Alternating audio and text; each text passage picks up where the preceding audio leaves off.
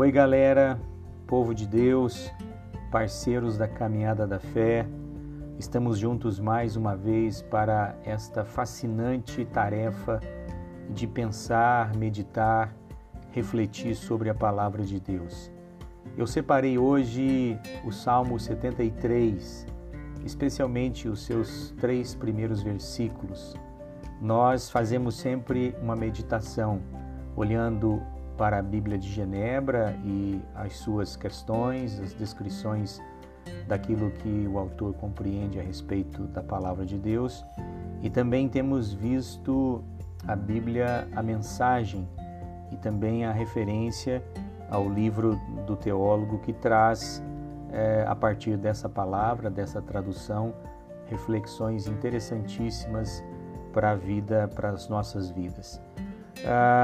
A Bíblia de Genebra intitula este Salmo 73 com o problema da prosperidade dos maus. E já na Bíblia Mensagem temos a seguinte reflexão: visão melhor ou uma melhor visão. A questão central aí deste salmo é que começa com uma declaração muito bonita sobre a bondade de Deus.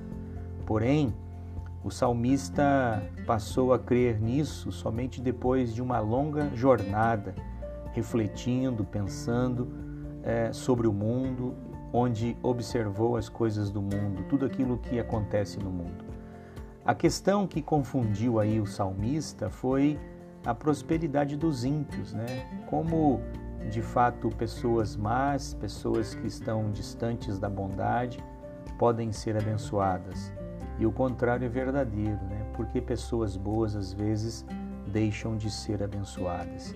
Ah, e na segunda metade aí do Salmo, né, verso 15 ao verso 28, é, o salmista vai expressar a solução para este problema, né? E ele expressa a, a solução para este problema na própria palavra de Deus, buscando enxergar melhor, buscando ter uma visão melhor buscando ter uma melhor visão a respeito e acerca da própria palavra de Deus.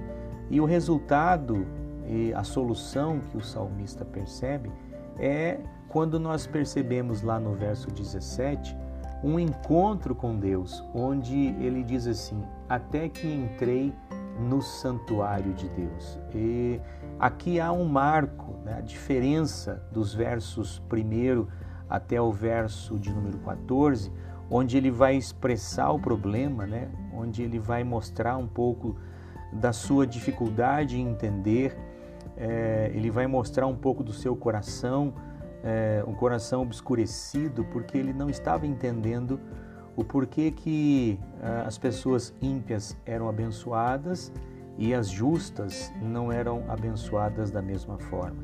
E ele mostra isso muito claramente, né? Ele está um tanto quanto distante, ele não estava enxergando direito, ele não estava compreendendo direito, e à medida com que ele vai descrevendo algumas passagens da própria questão da vida, ele tem um encontro a partir do verso 17, e esse encontro, é, e a partir deste encontro, ele mostra a solução. E o que é a solução? Né? Está descrita nos versos 1 e o verso de número 3, onde ele diz assim: Com efeito, Deus é bom para com Israel, para com os de coração limpo.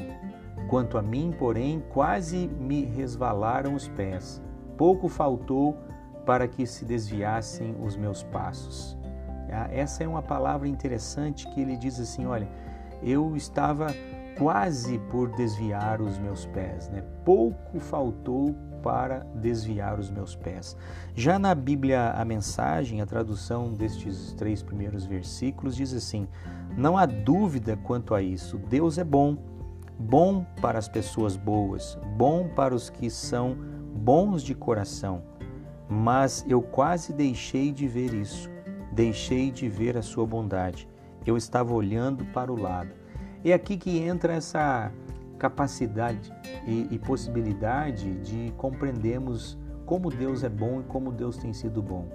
E esse salmo foi claramente composto depois que o salmista resolveu essa questão que havia obscurecido o seu coração, é, obscurecido o seu relacionamento com o Senhor. E essa palavra é tão importante para nós hoje porque às vezes, quem sabe você ou todos nós nos pegamos a pensar a mesma coisa que o salmista pensava. Ele não estava enxergando, ele não estava vendo a bondade de Deus sobre os bons, sobre as pessoas boas. Ele estava enxergando tão somente as coisas dos ímpios, como os ímpios eram bons no sentido de serem abençoados por Deus. E a partir deste texto, a gente compreende que ele resolveu isso no seu coração. É, o salmista descreve a sua dúvida né, nos versos 2, aí também o verso 3, todo o seu ceticismo, é, no sentido até mesmo como algo semelhante a abandonar até mesmo a estrada, né, a caminhada da fé. E ele vai rememorar, ele vai repensar isso, tudo que ele estava pensando e tudo aquilo que estava no seu coração. É, isso também tem a ver conosco quando nos vemos deficientes de sabedoria, né? É, quando nós nos deparamos com essa deficiência que eu e você podemos ter, a deficiência de poder enxergar melhor, de ver melhor, de buscar ter uma melhor compreensão, uma melhor sabedoria sobre as coisas. E aqui não é porque a palavra de Deus esteja faltando páginas, mas porque não temos visto tudo o que há nas páginas que já temos. Não precisamos de outro livro, de outra palavra de Deus, mas de dar mais atenção ao livro que temos. Não demandamos mais conhecimento, mas uma visão melhor para vermos aquilo que já foi revelado em Jesus Cristo. É por isso que eu digo para você e trago essa palavra para você nesta ocasião. Talvez a gente olhe ao nosso redor e a gente só enxerga aquilo que de fato tem é, de beleza nas coisas que os ímpios possuem e têm, só naquilo que eles granjeiam, só nas questões boas que eles têm. Mas eu gostaria de fazer com que você pudesse ir além da visão que você já tem a respeito da palavra de Deus, além daquilo que você também é, teve ao longo de toda a sua história, de toda a sua trajetória. Busque enxergar melhor. Nós não estamos precisando de outra palavra ou de ampliar a palavra de Deus, mas de dar mais atenção ao livro que já temos. Não demandamos mais conhecimento deste livro, mas de uma visão melhor para vermos aquilo que já foi revelado em Cristo Jesus. Uh, os nossos olhos são carentes de enxergarmos aquilo que o Espírito Santo de Deus já tem feito em nós e por nós. Há muita beleza de Deus ao nosso redor e em nós. E este, esta palavra é uma palavra para mim e para você, de que nós precisamos dar uma atenção melhor à palavra de Deus que já temos nas nossas vidas, é, não só descrita na própria Bíblia, mas também de tudo aquilo que Ele já revelou para nós e em nós. Né? Amplie o seu olhar, amplie a sua visão, busque enxergar aquilo que você já tem, porque aquilo que o mundo quer fazer comigo e contigo, ele quer fazer com que a gente perca a visão espiritual, né? É, o mundo quer fazer com que a gente deixe de acreditar naquilo que é invisível. E há muita bênção de Deus que por termos os nossos olhos muito carnais, muito secularizados, os nossos corações muito amalgamados com as questões do mundo, às vezes nós perdemos essa capacidade de ter uma visão melhor de tudo aquilo que Deus já tem proporcionado para mim e para você. Vamos exercitar mais a nossa fé, a fé do nosso olhar, né? As pessoas que estão em volta às vezes só enxergam coisas boas e especialmente para as pessoas que não têm a Jesus ou que estão distantes de Jesus. Mas eu quero dizer para você que isso é um engano. de fato, as melhores coisas e as coisas boas nós já temos em Cristo Jesus.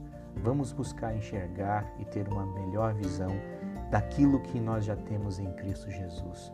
Deus tem sido por nós e ninguém pode ser contra nós. Um forte abraço do pastor Jean e que você possa ter uma melhor visão daquilo que você já tem na sua vida, na sua casa, no seu trabalho, na sua igreja, a partir das pessoas que estão ao seu redor. Nós nem sempre damos importância ou valorizamos as bênçãos que já temos em Cristo Jesus. Valorize, busque enxergar as pequenas coisas, a boa mão de Deus que está ao nosso redor, na nossa casa, no nosso trabalho, na nossa família. Tenhamos fé na caminhada do povo de Deus, né? como parceiros do reino de Deus. Tenha fé, porque o Senhor tem sido conosco. Deus te abençoe. Se você gostou, compartilhe com alguém e não deixe de meditar sempre na palavra do Senhor. Deus te abençoe, meu irmão, minha irmã, meu parceiro da fé em Cristo Jesus. Música